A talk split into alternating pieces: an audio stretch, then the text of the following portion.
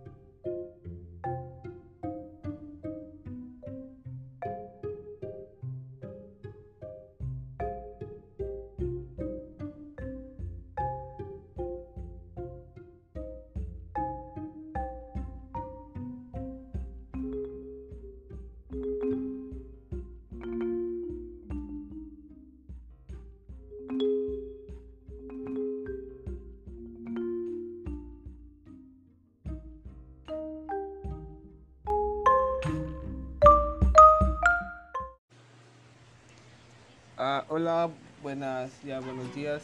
Eh, mi nombre es Moisés Mendoza y abarcaremos el tema de las distribuciones discretas. Bueno, no son discretas, distribuciones de probabilidad. Eh, para poder abordar este tema, pues tenemos que primero abordar el tema de qué es estadística, ¿no? Eh, uno de los objetivos de la estadística es el conocimiento cuantitativo de una determinada parcela de la realidad. Para ello es necesario construir un modelo de esta realidad particular objeto de estudio. Eh, también partiendo de la premisa de que lo real es siempre más complejo y multiforme que cualquier modelo que se pueda construir. Dentro de la teoría de la probabilidad eh, tiene su origen que estos impulsaron, no se impulsaron, impulsaron los primeros estudios sobre el cálculo de probabilidad Aunque no es hasta el siglo XVIII cuando se aborda la probabilidad desde una perspectiva matemática con la demostración de la ley débil de los grandes números según la cual, al aumentar el número de pruebas, la frecuencia de un suceso tiende a aproximarse a un número fijo denominado probabilidad. Eh, uno de los conceptos más importantes dentro de la teoría de probabilidades es la de variable aleatoria, que intuitivamente puede definirse como cualquier característica medible que toma diferentes valores como probabilidades.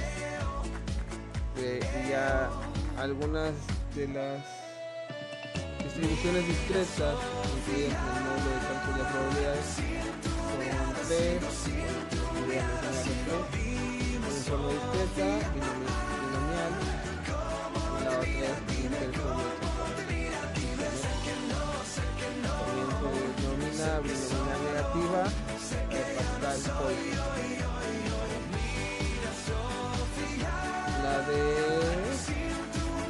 la vamos a desglosar, viene siendo la distribución uniforme discreta, esta describe el comportamiento de una variable discreta que puede tomar valores distintos con la misma probabilidad cada uno de ellos.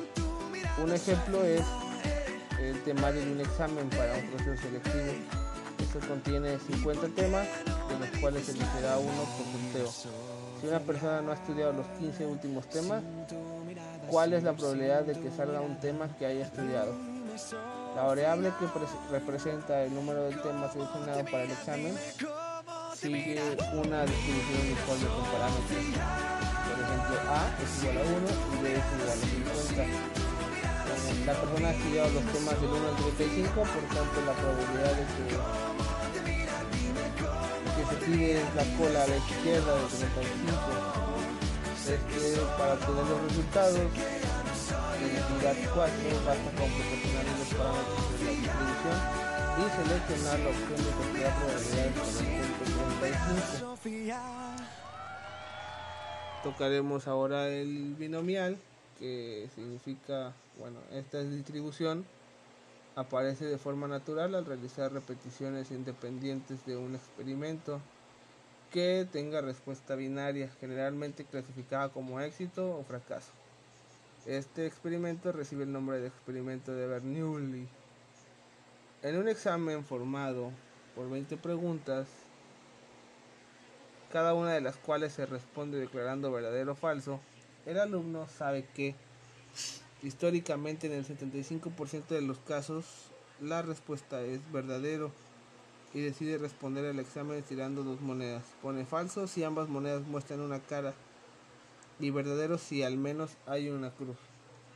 Si desea saber cuál es la probabilidad de que tenga más de 14 aciertos, hay que proporcionarle a Epidad 4 los parámetros de la distribución binomial y el punto K a partir del cual, bueno, el punto que a partir del cual se calculará la probabilidad.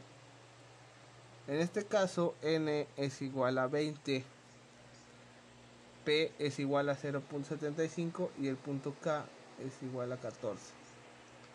La probabilidad de que el alumno tenga más de 14 aciertos es del 62%. Eh, tocaremos ahora el siguiente tema es hipergeométrica. Este suele aparecer en procesos muestrales sin reemplazo en los que se investiga la presencia o ausencia de ciertas características.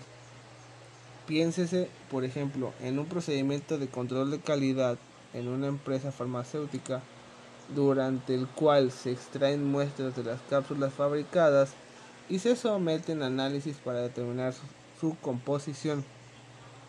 Eh, se sabe que el 7% de los útiles quirúrgicos en un lote de 100 no cumplen ciertas especificaciones de calidad. Tomada una muestra al azar de 10 unidades sin reemplazo, interesa conocer la probabilidad de que no más de dos sean defectuosas. El número de útiles defectuosos en el lote es de 0.07 sobre 100, que viene siendo igual a 7. Para un tamaño muestral del 10, la probabilidad buscada es el número de defectuosos que viene siendo en este caso 2. La probabilidad de que a lo sumo haya dos útiles defectuosos en el bote es aproximadamente de 0.98%. Bueno, no, no, no es por ciento, perdón, es 0.98. Además puede decirse que la media y la varianza de la distribución hipergeométrica 100, 7, 10 son 0.7 y 0.59 respectivamente. En este caso la media de útiles quirúrgicos defectuosos en 10 pruebas es de 0.7 y la varianza de 0.59 tocaremos el tema de geométrica.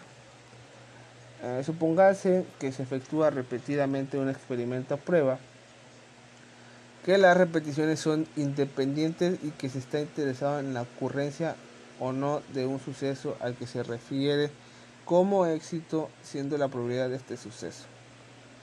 La probabilidad de que cierto examen médico dé lugar a una reacción positiva es igual a 0.8 cuál viene siendo la probabilidad de que ocurran menos de 5 reacciones negativas antes de la primera positiva.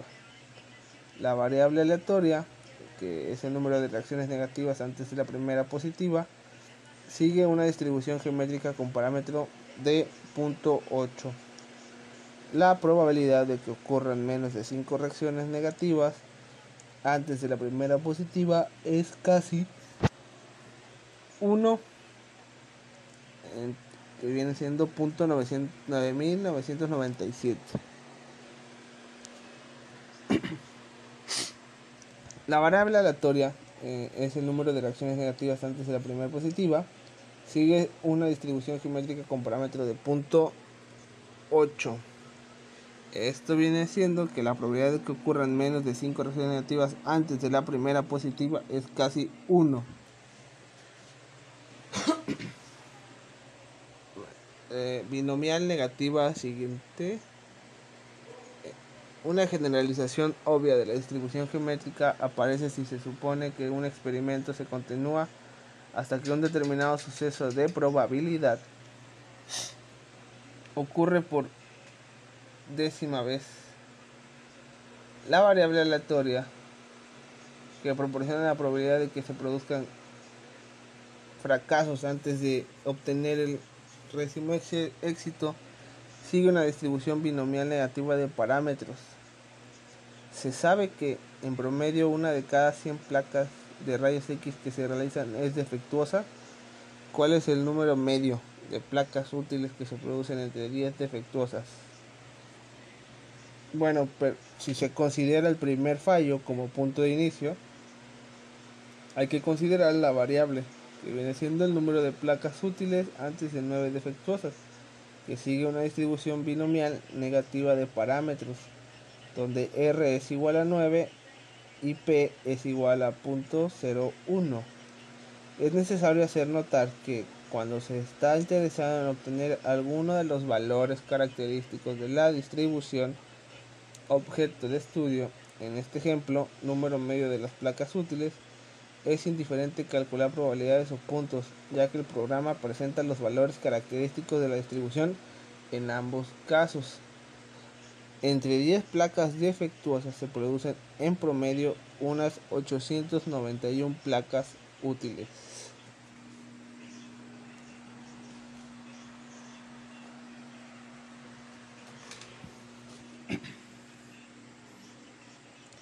Ahora abordaremos el tema de Pascal Poisson.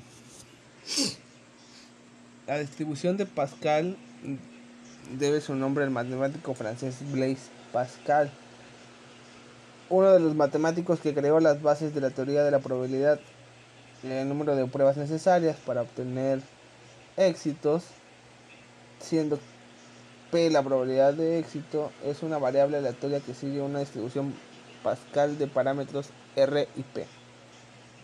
Ejemplo, el número de enfermos que solicitan atención de urgencias en un hospital durante un periodo de 24 horas tiene una media de 43.2 pacientes. Se sabe que el servicio se colapsará si el número de enfermos excede de 50. ¿Cuál vendría siendo la probabilidad de que se colapse el servicio de urgencias del hospital?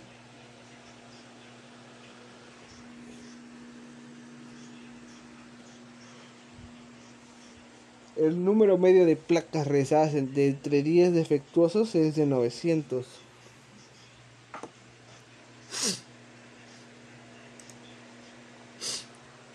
Un segundo y seguimos con el tema.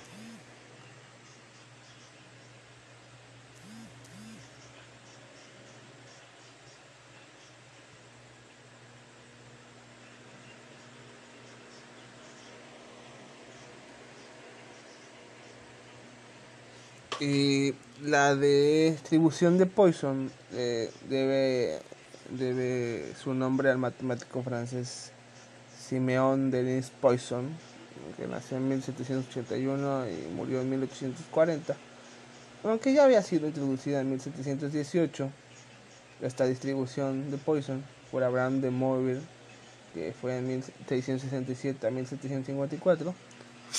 Esto como una forma límite de la distribución binomial que surge cuando se observa un evento raro, después de un número grande de repeticiones.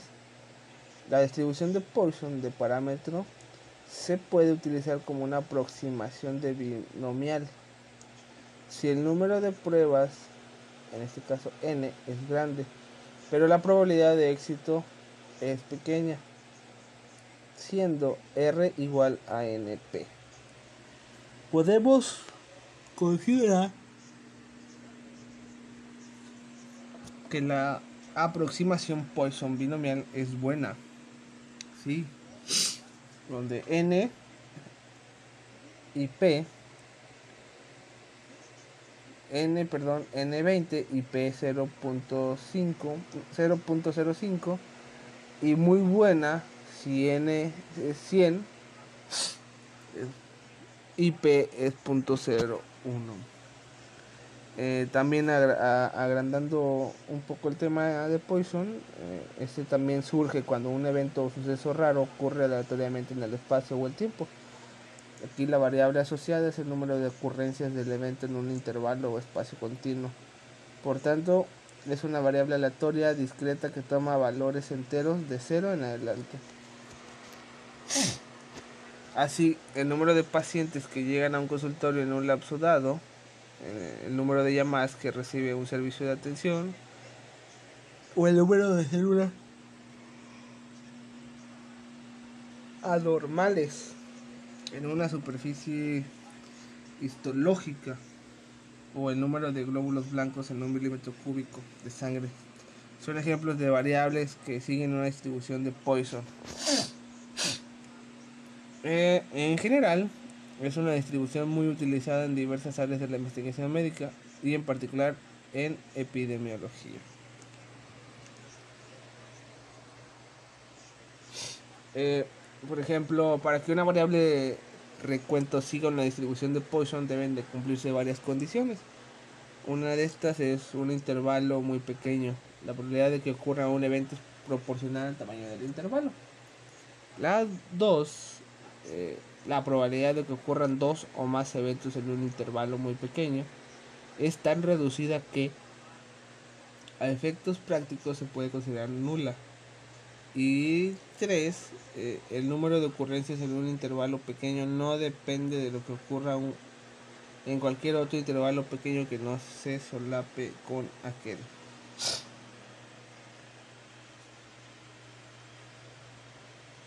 Por ejemplo, aquí tenemos un ejemplo. El número de enfermos que solicitan atención médica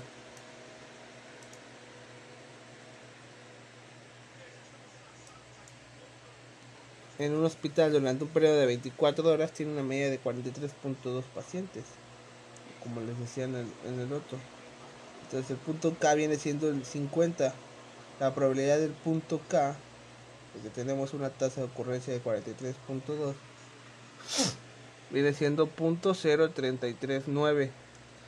En la cola izquierda viene siendo de .8657 y en la cola derecha .1343. En este caso viene siendo que la media es 43.2, la varianza 43.2, la simetría .1521 y la curtosis .023. 20, perdón, 0.0231. Un segundo, por favor.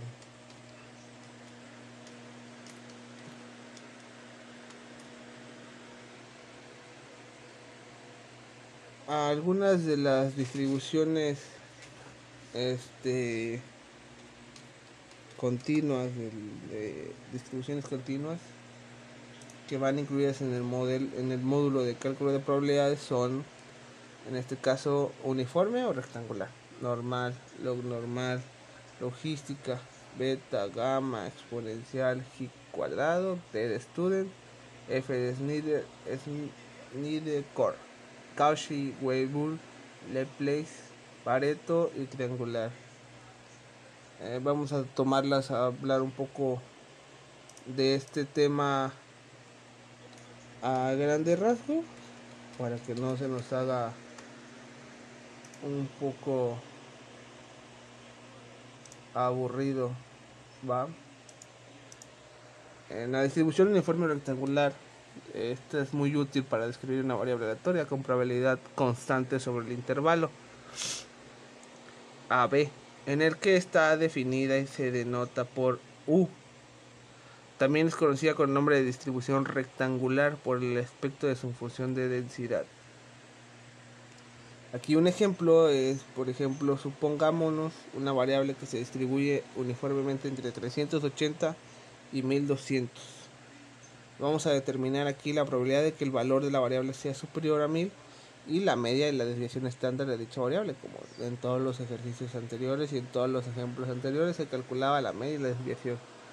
En este ejemplo, mira, la distribución uniforme o rectangular AB tenemos unos parámetros de donde A es el mínimo de 380 y B viene siendo el máximo de 1200. Aquí eh, el punto X viene siendo 1000, la cola izquierda punto .7561, la cola derecha punto .2439. Aquí donde la media tenemos 790, la mediana igual 790, la moda de 380 a 1200 la varianza viene siendo de 56.033.3333. La simetría de 0 y la curtosis de menos 1, 2.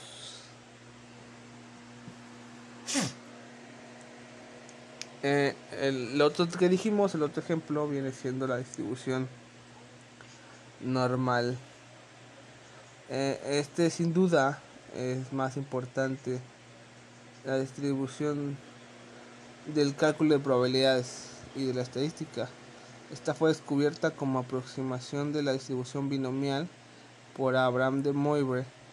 Esta se publicó en 1773 en el libro de Doctrine of Change.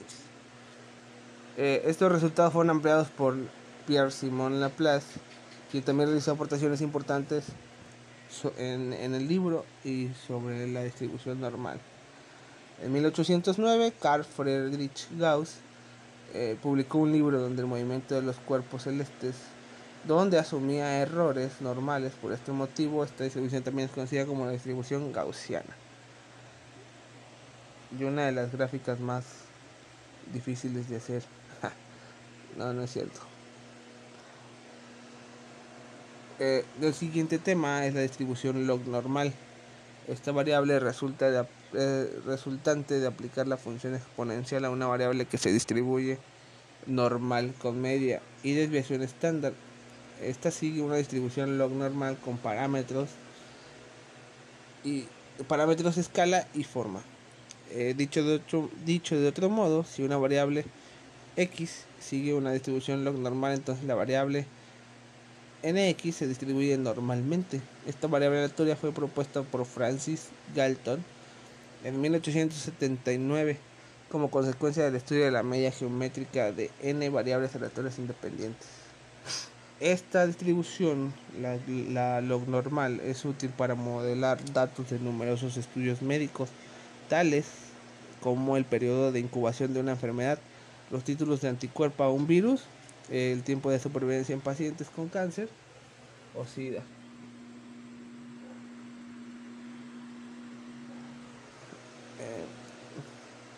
El siguiente tema viene siendo una distribución logística. Aquí Pierre Francois Bergholst describió por primera vez la curva logística en un trabajo publicado en 1845 que versaba sobre las investigaciones matemáticas en las leyes que gobiernan el crecimiento de la población. Ah, la distribución logística es utilizada en el estudio del crecimiento temporal de variables, en particular demográficas. En biología se ha aplicado, por ejemplo, para modelar el crecimiento de células de levadura y para representar curvas de dosis respuesta en vivo o ensayos. Eh, la siguiente tema es distribución beta. La distribución beta está adecuada para variables aleatorias continuas que toman valores en el intervalo, lo que la hace muy apropiada para modelar proporciones en la inferencia bayesiana, por ejemplo, es muy utilizada como distribución a priori cuando las observaciones tienen una distribución binomial. Uno de los principales recursos de esta distribución mm, es el ajuste a una gran variedad de distribuciones empíricas, pues adopta formas muy diversas dependiendo de cuáles sean los valores de los parámetros, mediante los que viene definida la distribución denotada por beta. La, el siguiente es la distribución gamma. Esta se caracteriza del modo siguiente. Si se está interesado en la ocurrencia de un evento generado por un proceso de Poisson de media, la variable que mide el tiempo transcurrido hasta obtener ocurrencias de elementos sigue una distribución gamma con parámetros. Por ejemplo, la distribución gamma aparece cuando se realiza el estudio de la duración de elementos físicos, tiempo-vida. Eh, por ejemplo, el número de pacientes que llegan a la consulta de un médico sigue una distribución de Poisson de media 3 pacientes por hora. Aquí hay que calcular la probabilidad de que transcurra menos de una hora hasta la llegada del segundo paciente. En el punto tenemos unos parámetros de escala 6 y forma 2. El punto X es 1, con la izquierda viene siendo punto 9826, con la derecha punto 0174. La probabilidad de que transcurra menos de una hora hasta que llegue el segundo paciente es de 0.98%. El siguiente es, vámonos un poquito más rápido, se nos acaba el tiempo. Distribución exponencial. Este es un caso particular de la distribución gamma y el equivalente continuo de la distribución geométrica discreta. Esta ley de distribución describe procesos en los que interesa saber el tiempo hasta que ocurre determinado evento.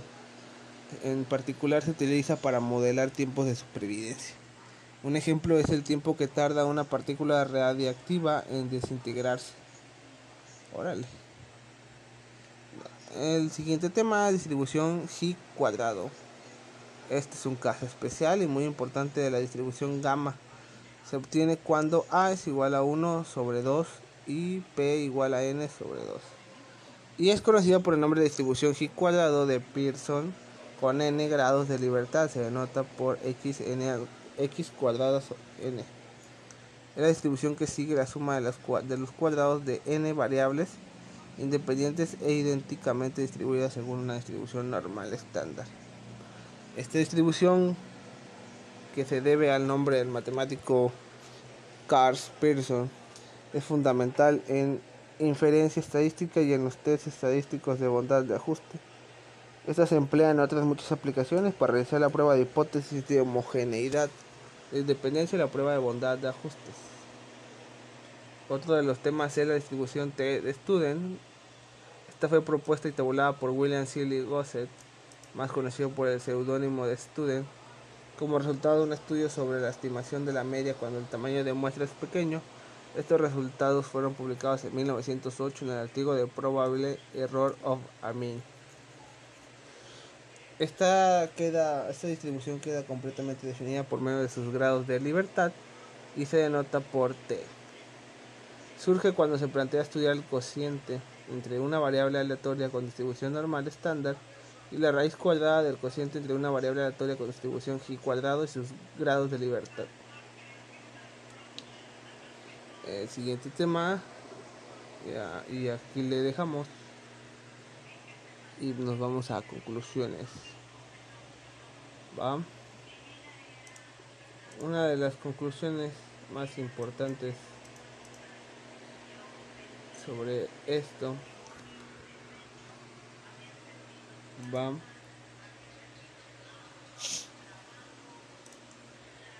es muy importante la estadística la estadística pues en global es una ciencia matemática que se utiliza para describir analizar e interpretar ciertas características de un conjunto de individuos llamado población cuando nos referimos a una muestra o población, hablamos de conceptos relativos pero estrechamente ligados. Eh, una población es un todo y una muestra es una fracción, segmento de ese todo.